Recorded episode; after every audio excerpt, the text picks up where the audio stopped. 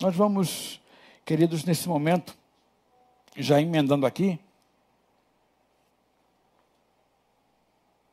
pensarmos um pouquinho no que a palavra de Deus nos ensina. Nós propomos para esta noite um tema voltar a enxergar uma necessidade para este tempo. O tempo de muita cegueira, um tempo de muita confusão, um tempo de muitas incertezas nós temos vivido. Nós vivemos um tempo de, de grandes dúvidas como sociedade, no que diz respeito principalmente à Covid-19. É, a gente lembra bem, estamos fazendo é um ano oficialmente, né, nesses dias, mês de março, que foi decretado uma pandemia, como pandemia, né, essa, essa questão da Covid. Aí a gente já passou por muito tempo, que era duas semanas, um mês, dois meses, três meses, seis meses, um ano. Né, e a gente, no final do, finalzinho do ano passado, a gente uh, foi pego de surpresa com a chamada segunda onda. Né? E, pasmem, já existe até uma especulação vinda da Europa, algumas uh, fontes uh, de mídia vai trazendo para a gente a terceira onda como possibilidade. Isso aí a gente, evidentemente, eh, não tem como fi não ficar mexido. Né? A gente percebe que, é, por causa de tudo isso, das incertezas, né, de, desses bombardeios de informações, né, esses bombardeios de, de, de, desinformações, muitas vezes, há uma guerra de, de informações meio que fragmentadas que nos chegam. Né, diante é, delas, os ânimos vão, vão se acirrando de parte a parte, de lado a lado, quem é que está com a razão, quem é que não está, quem é culpado, quem é que não é culpado. Né, e a gente vai percebendo que esses ataques vão, vão se intensificando cada vez mais né, em função daquilo que a gente tem vivido como sociedade, a sociedade do século XXI. E eu tenho, nesse, nesses dias, nesse tempo, pensado bastante, ou tentado pensar bastante, é, fazendo uma leitura, é, é, uma, uma meta-leitura né, para aquilo que está acontecendo na nossa história, né, para o que está na, na meta-história, digamos, é, desse jeito, né, entendendo que nós que, que seguimos né, a Jesus e vivemos é, do Evangelho, eu entendo que esse tempo é um tempo de a gente fazer um retorno para esse Evangelho, é, para a fonte maior né? porque a gente, é, muitas vezes, dentro dessa confusão fragmentada de informações, a gente vai se deixando levar e é, o nosso coração vai sendo tomado, a nossa alma vai sendo tomada e a gente não sabe é, bem ao certo é, em quem mais acreditar, como acreditar, como fazer, né, para que a gente tenha uma vida mais é, minimamente tranquila. Né, e eu entendo que ah, nós não podemos ser apenas eh, cidadãos do século que vivemos, né, desse mundo secular. Eu entendo que nós que dizemos ser povo adquirido, uma geração eleita, né, um povo santo de Deus, nós temos que é, voltar para a, a, a, fonte primária, né? nós temos que voltar para aquele que, que nos é, permite nos mantermos de pé. E é exatamente pensando assim né, que a gente tem que voltar a Ele, Ele que é a palavra, Jesus é a palavra, nós seguimos a Jesus, nós vivemos do Evangelho, então nós devemos voltar a Ele né, como palavra para não sermos confundidos nesse tempo. E é exatamente é, o desafio maior que a gente está vivendo é exatamente a gente não entrar numa confusão desenfreada, porque ah, toda confusão gera dor, dúvida, e toda dúvida nos afasta das nossas é, confianças, da nossa certeza, e a nossa certeza maior é o Senhor. É, ele vai ensinar para a gente, é, em um do, é, Paulo falando, melhor dizendo, se esperamos em Cristo nessa vida, somos mais miseráveis. Então a gente tem que viver intensamente. O nosso irmão cantou essa canção agora. E é, é, é, exatamente isso que a gente de fato tem, tem que viver é, nessa certeza né, de que a vida, a vida abundante começa aqui, mas ela não termina aqui. O que Jesus ensina para nós, o que ele determina para nós, o que ele aponta para nós durante todo o tempo que ele esteve aqui, vivendo o ministério dele, ensinando, pregando, curando, abençoando. Quando ele veio para cumprir a missão dele, é exatamente fazendo esse apontamento. A vida abundante que começa aqui, mas ela continua. Então, a, a gente tem que ter essa certeza, né? E aí, é, dentro desse aspecto todo que a gente está fazendo, essa leitura é, preambular, é, eu queria chamar até a atenção de Apocalipse capítulo 3, é que a gente muitas vezes vai esquecendo, porque a gente vai sendo bombardeado com essas informações, e essas informações é, desencontradas, desesperançadas, né, vão dilacerando os corações, e ele vai dizer lá em Apocalipse capítulo 3, verso de número 11, Eis que venho sem demora, guarda o que tu tens, para que ninguém roube a tua coroa. É, meu irmão. A palavra de Jesus é que é, ele vem, Jesus se apresentando a João, escrevendo à igreja, falando à igreja, ele diz: Venho sem demora. Outro texto vai dizer em Hebreus: Um pouco mais de tempo que há de vir virá e não tardará. 2 Coríntios, no capítulo é, 4, no verso de número 4 também, né, tem um texto que, que chama a nossa atenção para isso, né, que diz o seguinte: O Deus do presente século cegou o entendimento para que não vejam a luz do Evangelho. Ele está falando de pessoas que estavam de fora, para que não entendiam, não, não pudessem entender né, o, o, a luz do Evangelho, a luz que alumia, a luz que, que revela. Né, e diz: o Deus desse século cegou o entendimento. E, infelizmente, muitos de nós temos sido levados por esta onda. Né? Nós temos é, vivido, ou vivido nesse, nesse tempo, muitos de nós, como quem fossem pessoas que não conhecessem a luz, né?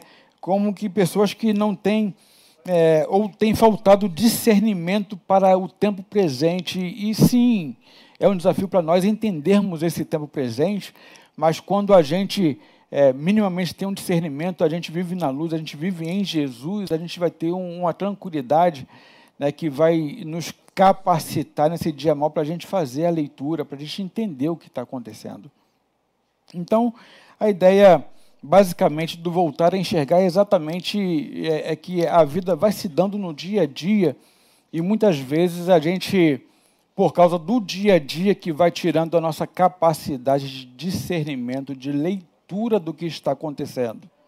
A gente vai vivendo como pessoas que, que vivem com escamas nos olhos, né? pessoas que vivem com, com o olhar embotado, e muitas vezes embotado é, exatamente pelos acontecimentos e pelas informações. Então eu queria que você, queria fazer um apelo a você, meu irmão, minha irmã, é, cuidado com as informações que você leva para o teu coração. O texto bíblico também, um outro texto vai dizer: provai tudo, retende o que é bom. Né? Nesse tempo, a gente precisa é, fazer as leituras, entender de onde vêm as fontes e qual é o lugar que essas informações tomam o nosso coração. É, eu acho que esse é o maior desafio nos dias de hoje. E quando eu fazia essa leitura, eu Lembrei do texto de Marcos, no capítulo de número 10, 46, né, que eh, vai relatar exatamente a história de Jesus com uma pessoa que ele se encontrou e curou, como tantas outras ele fazia. Mas é bem, bem peculiar, bem, bem específico esse texto de Marcos. Né, não, tem um, um texto bem, um, um versículo bem interessante é, exatamente no encontro, quando ele vai a Jesus, quando ele supera essa situação dele, e aí é, a palavra que, que diz lá, quando Jesus pergunta para ele o que, que ele queria, ele fala voltar a enxergar. Então é exatamente o desafio que nós temos nos dias de hoje. É exatamente o desafio que eu quero lançar para você nesta noite. É o desafio de você se permitir a voltar a enxergar volta a enxergar quem um dia enxergou e deixou de enxergar por algum motivo. É, então, eu não sei qual é a circunstância, qual foi a circunstância que é, te fez perder a capacidade de enxergar. É, mas esse texto traz para nós algumas informações bem, bem, bem legais. É, e dentre elas eu vou tirar algumas, mas eu queria ler esse texto com você. Né, Marcos, no capítulo 10, a partir do 46.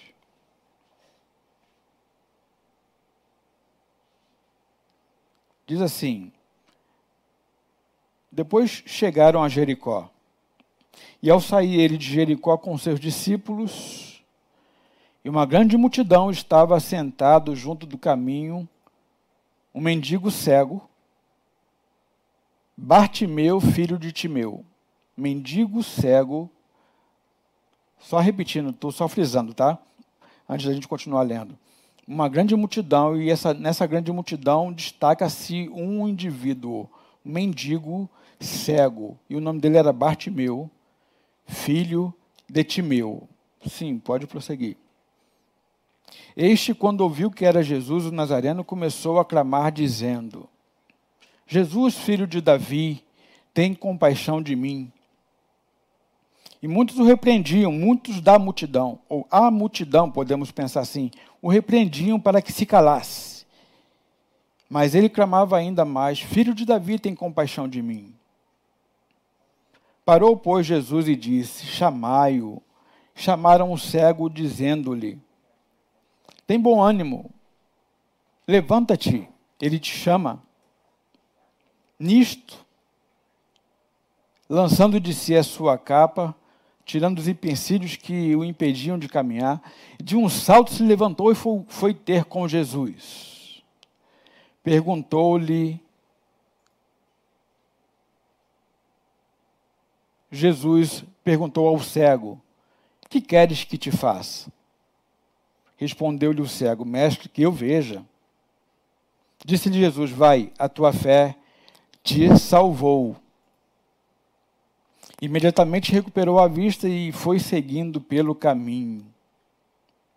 Ora, quando se aproximavam de Jerusalém, aí já vai um outro texto, é só até aí o 52, né, que é, Jesus se encontra com o cego e bem interessante é que é, a fala de Jesus salvando o cego me chama muita atenção, isso se repete muitas vezes.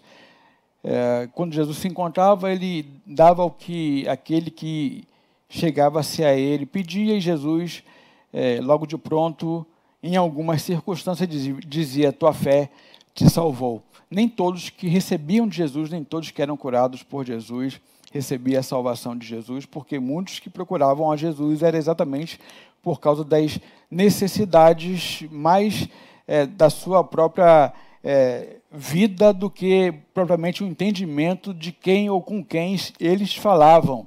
É, isso é interessante que quando Jesus é, se encontra com um homem e quando esse homem entende que o que Jesus tem a oferecer é muito mais do que uma bênção, pura e simplesmente, Jesus dá muito mais do que aquilo que de fato é, parecia ser a necessidade. Jesus salva aquele cego. Aquele cego tem um, um, um, um modo de vida diferente depois que ele se encontra com Jesus, não somente porque passou a enxergar, porque é, o enxergar daquele homem foi muito além apenas da visão física e a gente pode perceber claramente nesse texto. Eu queria pensar com vocês exatamente algumas verdades que a gente pode tirar desse texto. E são verdades, é obviamente que não todas elas, porque o texto é inesgotável, o texto é fantástico, ele ensina muito para a gente, mas eu queria pensar com vocês, nesse pouco tempo que nós temos, é, de algumas verdades que a gente pode retirar dele. E é, a primeira verdade é que para voltar a enxergar, é preciso se encontrar com a luz. Nos versos 47, eu vou repetir 47 a 50, nós podemos perceber que, que quando é, ouviu, aquele cego ouviu, Bartimeu ouviu que era Jesus o Nazareno, começou a clamar dizendo, é, Filho de Davi, tem compaixão de mim. Jesus Filho de Davi, tem compaixão de mim. Ele gritava cada vez mais. Eu não estou conseguindo acompanhar. Aqui a tela está falhando. E muitos o repreendiam para que se calassem. Mas ele clamava ainda mais: Filho de Davi, tem compaixão de mim.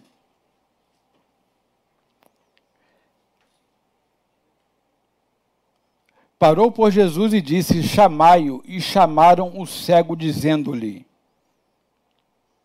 Tem bom ânimo, levanta-te e ele te chama. Nisto, lançando de si a sua capa, de um salto se levantou e foi ter com Jesus. Para voltar a enxergar, a primeira coisa que eu entendo nesse texto é que é preciso se encontrar com a luz. E para se encontrar com a luz é importante ter a consciência das próprias limitações físicas que o impediam de se locomover para o deslocamento. É importante ter a superação dessas limitações para que você possa se mover diante ou a partir é, é, adiante daquele que pode mudar a tua sorte.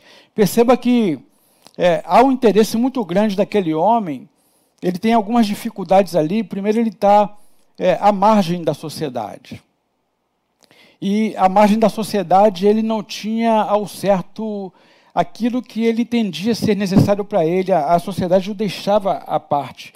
Ele estava no meio da multidão, mas no meio da multidão ele, ele era alguém deficiente, alguém limitado de movimentos, alguém limitado de, de é, produzir, alguém limitado de, de ser é, efetivamente útil na sociedade. a gente percebe que quando ele é deixado de lado, portanto, e quando alguém avisa para ele, olha, o, o homem que está fazendo um reboliço é, por esses caminhos, está fazendo um reboliço nas vizinhanças, está fazendo um reboliço nas cidades por qual passa, em onde ele passa ele faz milagres, está passando por aqui.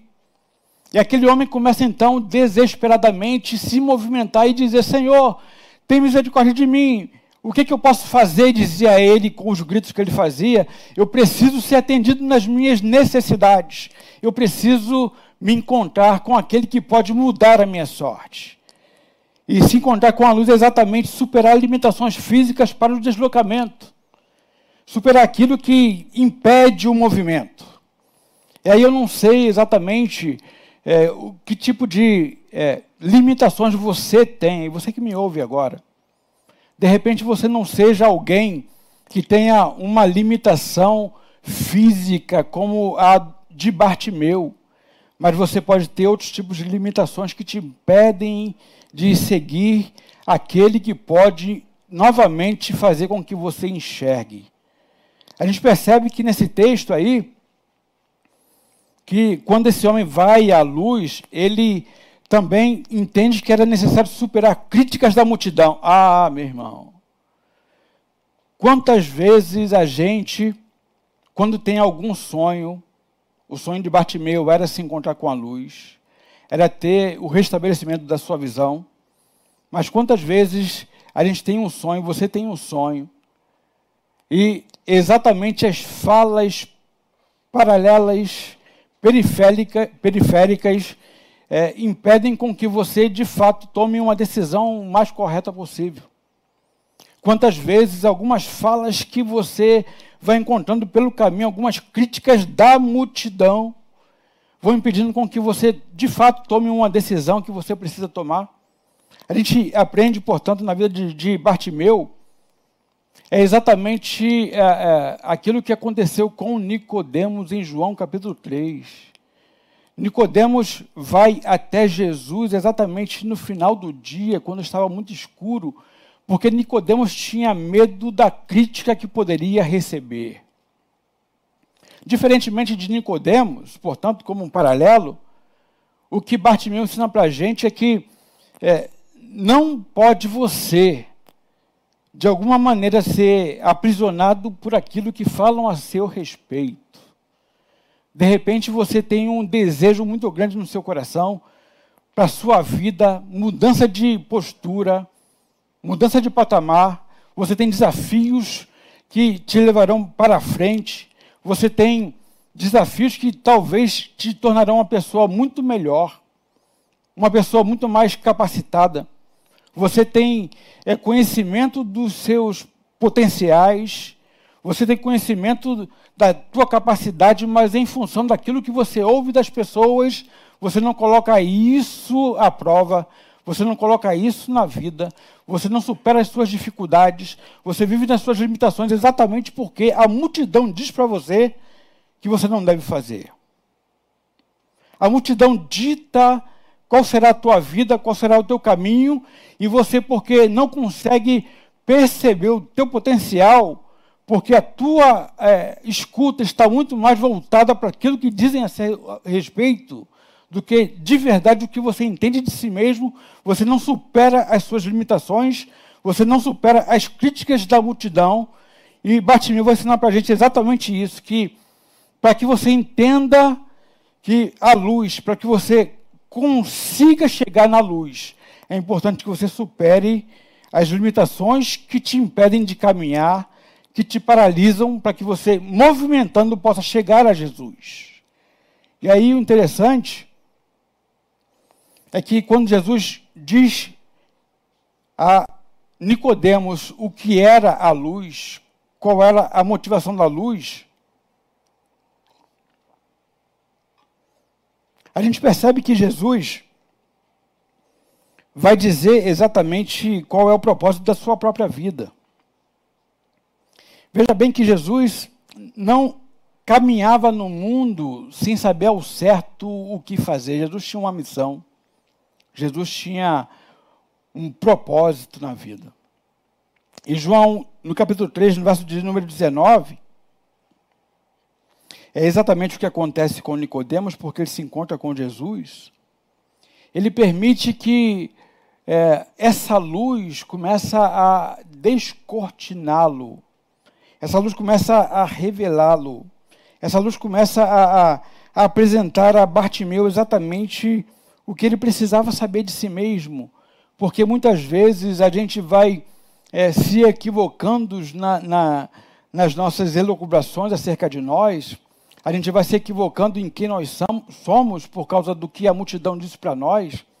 A gente vai se perdendo, portanto, é, naquilo que vão fazendo de nós, nos tornando. E a gente não entende que é, muitas vezes a gente se torna limitado não por causa daquilo que de fato é, nos acometeu como enfermidade. A nossa enfermidade maior, portanto, não é aquilo que de fato a gente consegue perceber em nós a nossa enfermidade é a incapacidade que a gente é, não vê mais como possibilidade de uma nova vida. Enxergar, portanto, é, significa dizer se encontrar com a luz e permitir que essa luz, a despeito das dificuldades da, da vida, a despeito dos obstáculos, a despeito dos transtornos da vida, a despeito das perdas da vida, a despeito das críticas da vida, a despeito das críticas da multidão, a despeito do que dizem para nós, luz. Você não pode ser paralisado por causa daquilo que fazem com você, por causa do que dizem a você. Você não pode ser paralisado por causa das limitações momentâneas. Não pode ser paralisado por causa das situações, das circunstâncias que se apresentam a você. É importante que você jogue a sua capa fora. É importante que você entenda o que te aprisiona para que você, uma vez se movimentando até aquele que pode mudar, e aí você vai ter um encontro com a luz. Voltar a enxergar, portanto, é voltar a ver a luz. E a luz para a vida é exatamente Jesus. O que Jesus é para você? O que ele representa para você? Qual o sentido que ele tem na sua vida? Qual é o movimento que você faz para que você se chegue até ele? Uma outra coisa que a gente pode perceber nesse texto de Marcos, no capítulo 10, é exatamente que para voltar a enxergar, é preciso deixar a luz te revelar. Primeiro é chegar até a luz, é se livrar dos impedimentos que te chegam, mas o segundo lugar é deixar que a luz te revele. No verso 46 a gente percebe isso. A gente vê aqui no 46 o seguinte: depois chegaram a Jericó.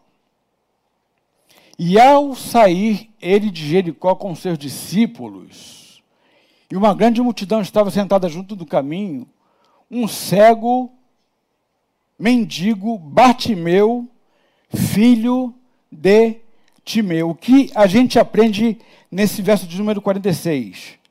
É que, a primeira coisa, Existem três livros dos evangelhos que falam sobre é, esse episódio do cego. A gente pode perceber isso em, em Mateus, a gente pode perceber isso em Lucas, a gente pode perceber isso em Marcos, mas é, o escolhido texto para que eu pudesse pensar com você hoje é Marcos, por quê? Porque o livro de Marcos é o único que é, dá o nome ao cego, dá o nome ao mendigo. Portanto, o texto de Marcos relata é, uma história que é muito maior do que apenas um cego qualquer. O livro de, de Marcos ensina para mim, e eu quero compartilhar com você, que muitas vezes, ah, em função da própria vida que a gente vai vivendo, que a gente vai tendo, e o texto não diz isso para a gente, é implícito ao meu modo de ver, é que muitas vezes os problemas da gente nos tiram a capacidade de olharmos que é, a gente é mais do que uma pessoa perdida na multidão. O que eu entendo nesse texto de Marcos, que ele chama pelo nome, diz que ele tinha um pai, é dizer que ele tinha uma história pregressa. O que esse texto me ensina, portanto, é que Bartimeu tinha é, uma origem, e mesmo tendo essa origem, ele continuava a mendigar. Porque diz assim: ele estava mendigando ali nos portais de Jericó. O texto vai dizer, portanto, que Bartimeu, filho de Timeu, tinha uma história, tinha, um, tinha uma origem, tinha, portanto, é, é, relações interpessoais antes de estar mendigando. Ou quem sabe até enquanto mendigava continua tendo as relações interpessoais. Ora bolas. O que, portanto, isso tem como uh, um aprendizado para nós?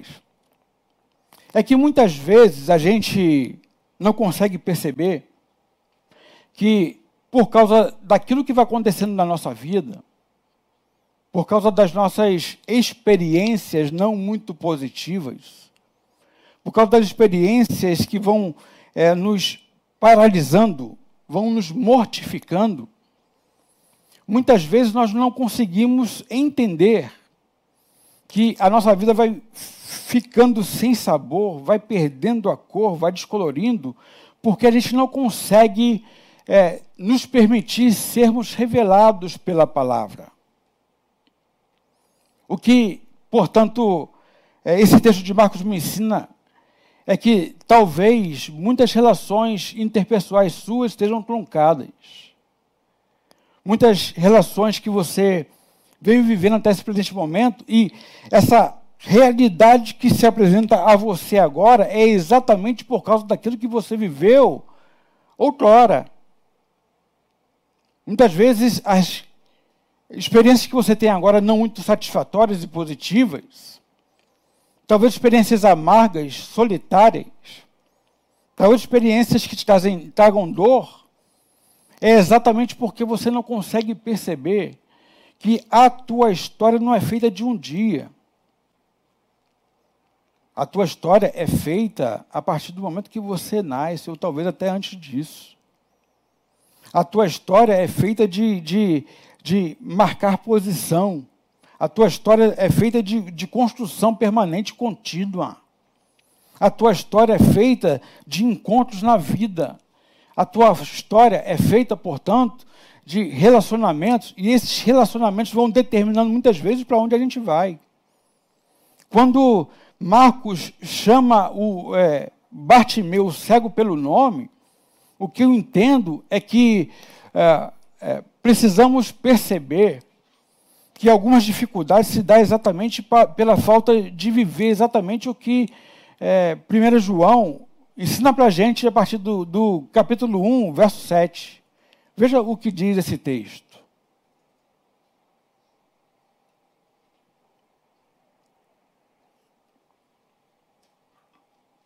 Mas se andarmos na luz, como Ele da luz está, temos comunhão uns com os outros.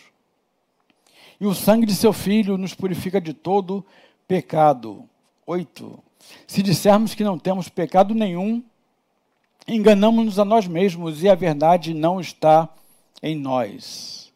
Se confessarmos os nossos pecados, Ele é fiel e justo para nos perdoar os pecados e nos purificar de toda a injustiça. Esse texto vai ensinar para a gente, portanto, que a revelação se dá quando a gente está na luz. Então veja bem, a primeira coisa, é, o primeiro movimento é se livrar daquilo que nos limita, é se livrar das capas, é se, li se livrar das limitações físicas, das limitações obstacular, né, da geografia, e depois a gente vai até a luz, a gente está na luz, e a gente tem que deixar a luz revelar. Porque diz o seguinte: se andarmos na luz, como ele na luz está, então veja bem, é, a, o segundo movimento é andar na luz, não é só é, saber que a luz está ali, não é só o primeiro contato, mas é fazer com que é, essa vivência na luz seja uma vivência é, de verdade, relacional, duradoura, permanente. Quando a gente vive na luz, a, a capacidade de enxergar porque no escuro ninguém enxerga nada, mas a capacidade de enxergar, ela se torna real para nós. Veja que quando ele diz, João, se andarmos na luz como ele na luz está, ele está dizendo o seguinte: é um modus vivendi. O modus vivendi promove o modus operandi. Nós operamos a partir daquilo que de fato nos tornamos. E a gente andar na luz é um modus vivendi. E aí ele vai dizer o seguinte: se você está na luz, nós temos, a partir de agora, você tem comunhão uns com os outros. E é exatamente isso que eu entendo que era necessário que Bartimeu também pudesse compreender na vida dele. Porque no primeiro momento que a gente olha para esse texto, a gente não consegue perceber a possibilidade daquilo que está atrás do texto que a gente lê. E eu entendo o seguinte, que Bartimeu era filho de Timeu. Bartimeu tinha um pai.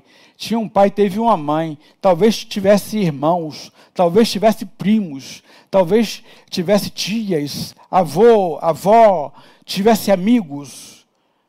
Independente do que ele tinha vivido até aquele momento ali, de se tornar mendigo, existiam relacionamentos interpessoais e talvez, em função de é, de posturas inadequadas e pudesse ter sido abandonado. Por que é que Bartimeu se tornou cego? Por que é que alguém é colocado à margem da sociedade, embora eu tenha dito aqui no primeiro momento que você não precisa se tornar escravo disso. Não precisa se tornar refém disso, mas por que é que algumas pessoas mendigam na vida, mesmo tendo com quem se possa contar? Será que é, todos que se relacionavam com Bartimeu antes dele mendigar eram cruéis? Será que todos eram muito ruins? Será que todos eram perversos? Ou será que revela também quem era Bartimeu nas relações dele? Quando chama, portanto, é, o cego pelo nome, eu entendo que existem algumas questões que precisam ser trabalhadas enquanto a gente caminha na vida, enquanto a gente vai se encontrando pelo caminho, enquanto a gente vai produzindo, enquanto a gente vai estudando, enquanto a gente vai se formando, enquanto a gente vai construindo, é importante que a gente tenha é, é, capacidade de desenvolver relações interpessoais saudáveis. Eu não sei o que você está fazendo na sua vida a tal ponto de fazer com que você perca a tua visão. Eu não sei que tipo de relação você está vivendo na sua vida.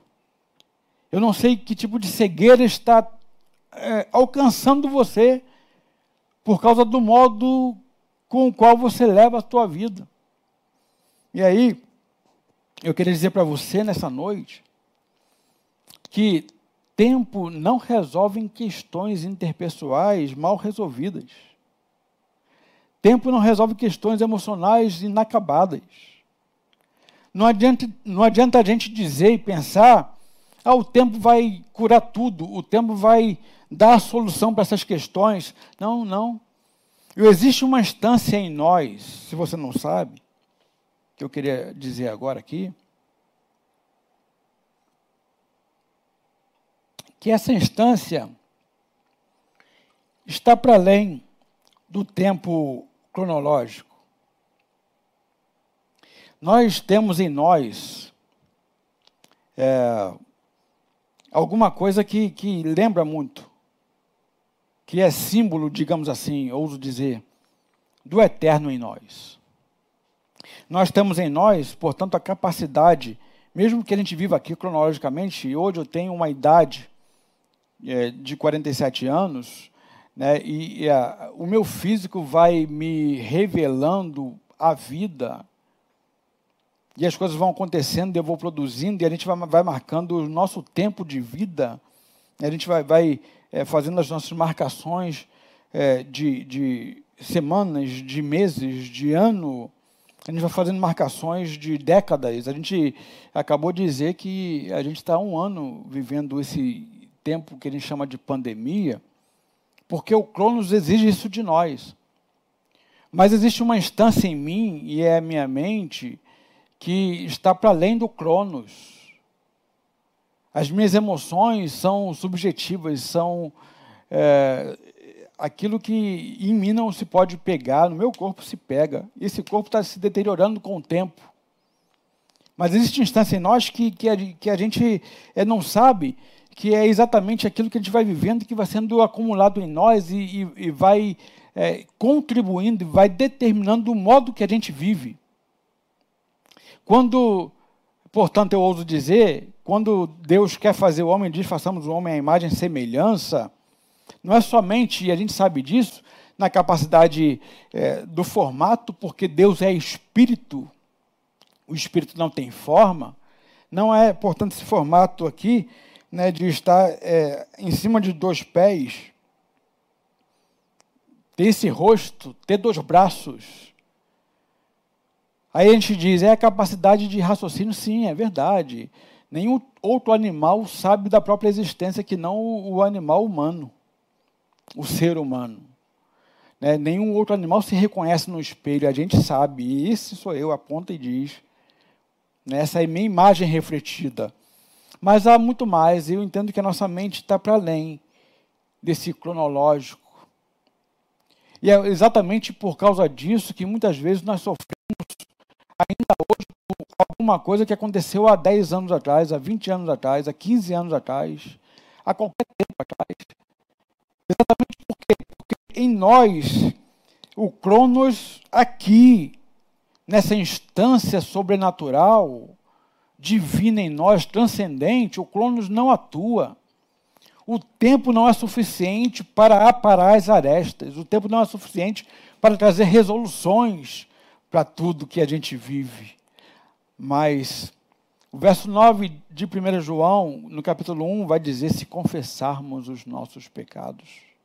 O que esse texto, portanto, aqui no, 4, no verso 46, vai dizer é deixar a luz revelar, significa dizer que quando Bartimeu vai até Jesus, ele está levando toda a bagagem dele, está levando toda a carga dele, está levando toda a existência dele, todas as relações, está levando toda a dor ele é filho de Timeu, ele tem uma história, ele está levando essa história para Jesus. Significa dizer, portanto, que quando Deus começa a agir na nossa vida, Ele não quer apenas parte de nós. Jesus não estava interessado apenas no cego Bartimeu que vivia à porta mendigando, esmolando. Quando Bartimeu vai até Jesus, Jesus olha para o todo que Bartimeu significava. Jesus olhava para a história de Bartimeu, as relações. Qual é a relação com o pai? Que alguns historiadores dizem que, que morreu porque era um general que se rebelava, porque perdeu o seu soldo, né, e Bartimeu, por causa disso, acabou de alguma maneira também sendo se tornando cego por causa de, de, de agressões físicas. Mas, é, é, independente do que tenha sido a vida de verdade de Bartimeu, significa dizer que Jesus, quando olha para Bartimeu, olha para a história dele. Quanto da tua história você foi vivendo Você foi fazendo e você, ao longo dos fazeres, foi se distanciando da luz, foi se distanciando de Jesus, foi se distanciando da capacidade de dizer das suas dores. Porque quando é, é, a luz alumia, ela não revela apenas as dores que nos causaram alguém. Quando a luz alumia, ela revela também as dores que nós causamos a alguém. Muitas vezes você está aí numa prostração porque alguém te feriu, porque alguém te machucou, porque alguém te fez mal, porque alguém falou mal de você, porque alguém disse isso de você, aquilo de você, alguém é, trabalhou para te prejudicar no emprego, alguém sempre fez alguém contra você. Mas o que você, na sua vida, ao longo da tua existência, quando você se permitindo mergulhar em si mesmo pela luz, consegue enxergar o quanto de equívoco tem nessa caminhada, nessas relações interpessoais. Quantas pessoas você feriu? Quantas dores você causou? Quantas enfermidades produziu? Tempo não resolve questões emocionais. É importante, portanto, entendendo que elas permanecem lá esperando o tempo oportuno para que é, é, sejam resolvidas. E a resolução se dá exatamente quando a gente começa de fato a encarar. Quando a gente vai até a luz, querendo voltar a enxergar, significa dizer é, a gente é, fazer uma transformação de vida. Agora eu quero se tornar uma nova criatura de verdade. A nova criatura, a Bíblia diz que todas as coisas passam, não significa dizer que todas as coisas são apagadas. Significa, significa dizer, portanto, que você tem uma capacidade adquirida pela luz de resolver as questões que ficaram pendentes para trás. Se você tem uma dívida, o se tornar nova criatura não apaga a sua dívida. Você vai ter que pagar a sua dívida. Se você foi um mau pai, o ter se tornado uma nova criatura não significa dizer que é, as dores que você causou nos seus filhos ou filha se resolveram. Você tem que voltar lá. Se você machucou o teu cônjuge, humilhou o teu cônjuge, se tornou nova criatura, não significa dizer que tudo aquilo que aconteceu agora está apagado. Você tem que voltar lá para resolver essa questão, essa pendência. Portanto, para voltar a enxergar, é importante permitir que a luz revele você. O que Jesus propõe nesse aspecto ao cego Bartimeu não é uma parcialidade de enxergar, uma capacidade parcial de enxergar, mas é total, e total é exatamente quando você mergulha na luz, vive na luz e diz: Eis-me aqui, Senhor, para que eu, uma vez me enxergando de verdade, revelado a mim mesmo, possa tomar as medidas corretas daqui por diante. Voltar a enxergar, é necessário você fazer uma releitura de si mesmo. Voltar a enxergar. É preciso saber o que pedir à luz. Olha o verso 51 que diz para a gente, caminhando para o final.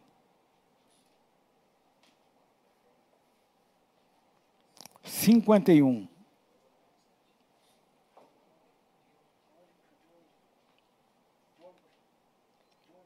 Marcos dez, cinquenta e um. Quando Bartimeu supera tudo, supera a multidão, supera os obstáculos, supera, joga a capa para fora. Com muito custo ele caminha até Jesus, ele tinha dificuldade de locomoção. Ele faz tudo isso, aí ele supera esse primeiro momento.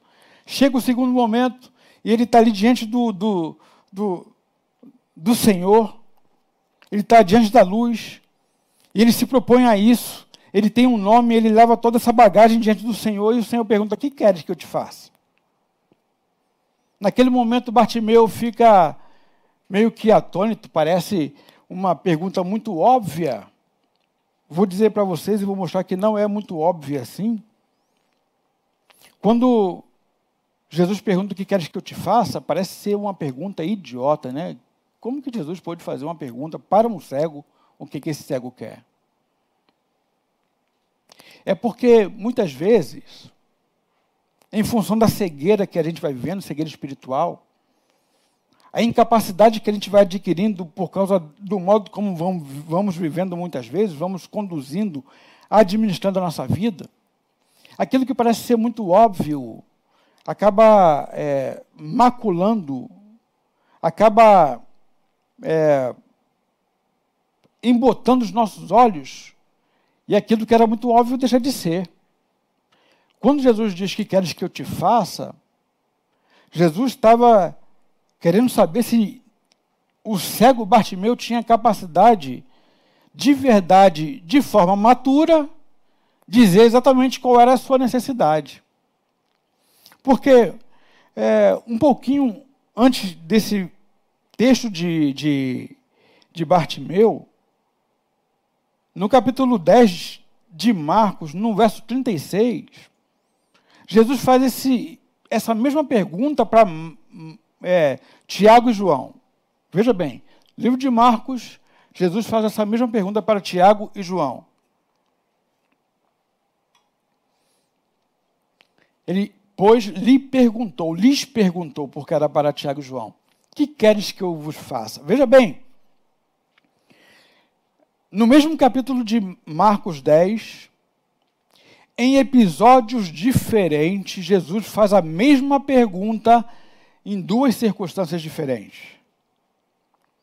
Primeiro, ele faz para Tiago e João: que queres que vos faça?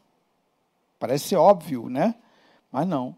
Jesus está dizendo o seguinte: é importante você ter a consciência. Você precisa ter a consciência do que de fato você precisa. Quando Jesus atende a necessidade de Bartimeu, Jesus está atendendo a uma necessidade verdadeira.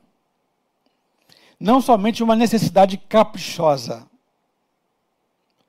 Por isso que a gente não entende muitas vezes a pergunta. Jesus sabia que ia curar, Jesus sabia qual era a necessidade dele, mas Jesus queria dizer o seguinte para ele: é importante que você, quando mergulha na luz, você consiga de verdade fazer uma análise profunda e verdadeira de si mesmo. O que te move na vida? Quais são as suas necessidades? Qual é a finalidade do seu pedido a Jesus? Porque Tiago e João, Jesus diz assim: vocês estão completamente equivocados no pedido que fazem. Vocês estão sendo caprichosos. Vocês, vocês estão sendo egoístas. Vocês só estão pensando em si mesmos. Agora, quando Bartimeu faz a, a resposta, Jesus diz: ser salvo. Eu quero que seja assim. Você entendeu o propósito, você entendeu o que de fato é essencial para você. Você entendeu o que você precisa para a caminhada saudável. O que é que você apresenta a Jesus agora? Com a limitação da visão que você tem, diante do rei, diante da luz, daquele que perscruta, daquele que te alcança, daquele que conhece a tua essência, aquele que não se deixa escarnecer, aquele que não se ilude com as aparências. Quando você, portanto, na tua cegueira se apresenta diante dele, o que que você pede para ele? O que você pede? Qual é o teu nível de entendimento? Qual o teu nível de visão? Então, A gente entende que nesse texto existe alguns movimentos que foram feitos é, por Bartimeu, que era encontrar com a luz, ele precisava encontrar com a luz, ele sabia que precisava encontrar com a luz. Ele tinha obstáculos para se encontrar com a luz. Ele se desvencilhou dos obstáculos, ele se desvencilhou das falas equivocadas, ele se desvencilhou dos estímulos negativos que não o levavam a lugar nenhum. Ele sai da multidão, ele deixa de ser multidão, porque multidão não tem voz, multidão não tem, é, não, não tem olhar, multidão não tem vontade, multidão só é, só, só atropela, só inibe o indivíduo, só impede que o indivíduo seja e se torne. Bartimeu sai da multidão, ele supera esse momento. Bartimeu entende que quando ele vai até Jesus, ele vai com uma bagagem, ele vai com um histórico, ele vai com os relacionamentos, ele vai com as falibilidades, ele vai com as dores, ele vai entendendo que ele, nesse, é, dessa dicotomia de relacionamento interpessoal, ele feriu e foi ferido. Ele não vai como uma vítima ele vai lá como filho de Timeu e ele deixa-se ser é, perscrutado pela luz.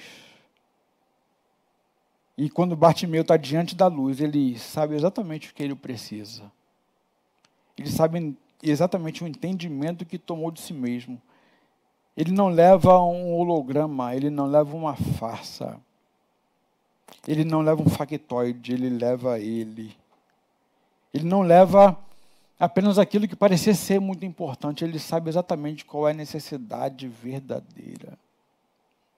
Uma coisa muito interessante também, finalizando esse momento de reflexão, é que quando Jesus diz que queres que eu te faça, não somente ele estava instigando Bartimeu para saber se exatamente ele sabia o que ele queria, mas ele está dizendo para a multidão: veja bem, ele é um mendigo ele é alguém que está à margem, ele é alguém que vocês tentaram podar a voz, mas para mim todos são importantes.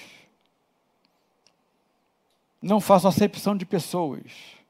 Quando Jesus diz para Bartimeu, o que queres que eu te faça? E Bartimeu fala, Jesus está dizendo, a tua fala é importante.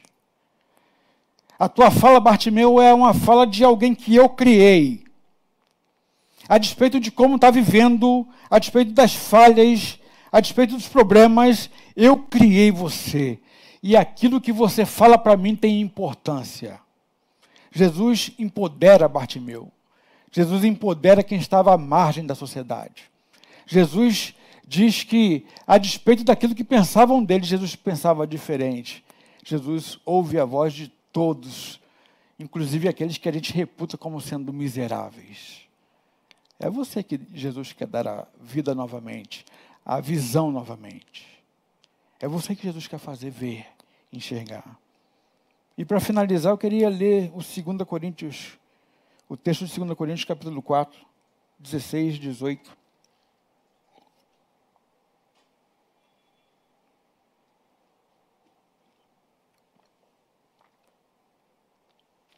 Olha bem, para você que está vivendo esse tempo de dificuldade, esse tempo de incerteza, de cegueira, que ainda não conseguiu perceber que a única solução para a nossa vida é exatamente ir de encontro ao, ao encontro da luz.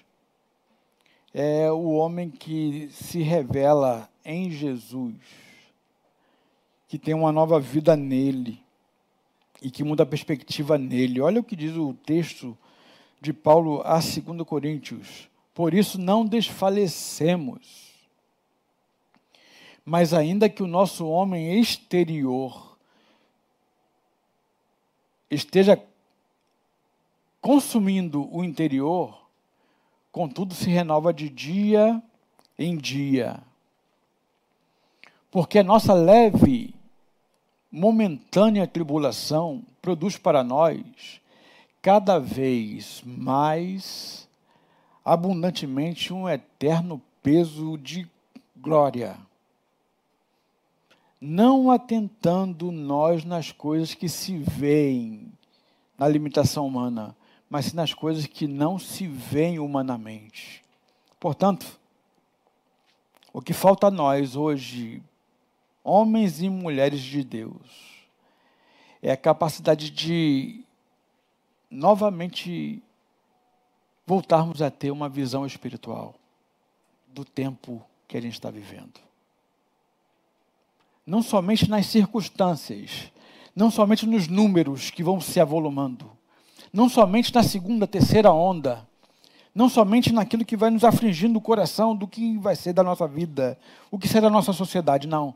Não, o nosso homem interior, ele vai se renovando, porque a, essa é, tribulação, diz Paulo, que embora pareça ser muito grande, ela é momentânea, ela é passageira, porque o nosso olhar está na eternidade com Cristo.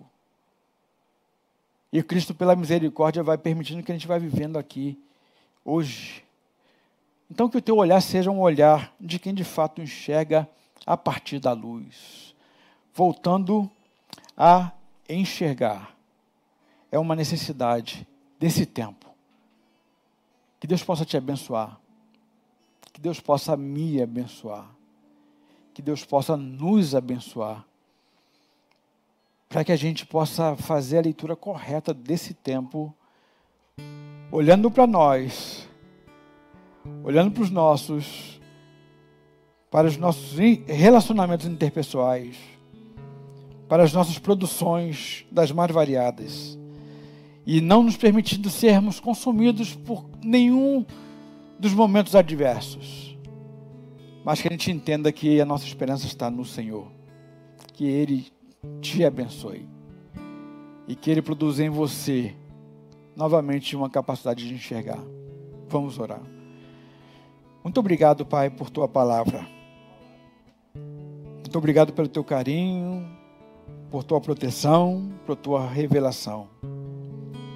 Te peço em nome de Jesus que a tua palavra possa encontrar corações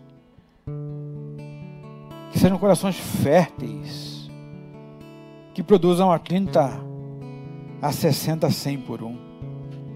Que sejam corações que vivam novidades de vida, corações que sejam desejosos de se encontrar com a luz de verdade corações que se permitam serem revelados, corações que não se limitem àquilo que parece ser obstáculos, que sejam corações que, uma vez estando em Ti, saibam fazer a avaliação correta e adequada deste momento. Corações que estejam em Ti, Pai. Abençoe o meu irmão, a minha irmã. Dê a eles uma porção dobrada do Teu Espírito Dê a eles porção dobrada de esperança, de fé, de certeza. Que isso que hoje está em ruína, que tu possas derramando um bálsamo sobre eles, reedificar sobre eles uma nova cidade, uma nova vida.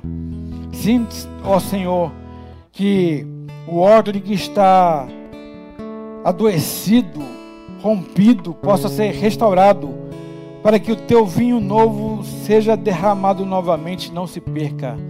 Abençoe o meu irmão, dele uma noite abençoada de descanso, de refrigério, uma noite reparadora de sono, para que no descanso do Senhor ele possa ser revigorado para a luta de amanhã e de depois, e depois, e depois.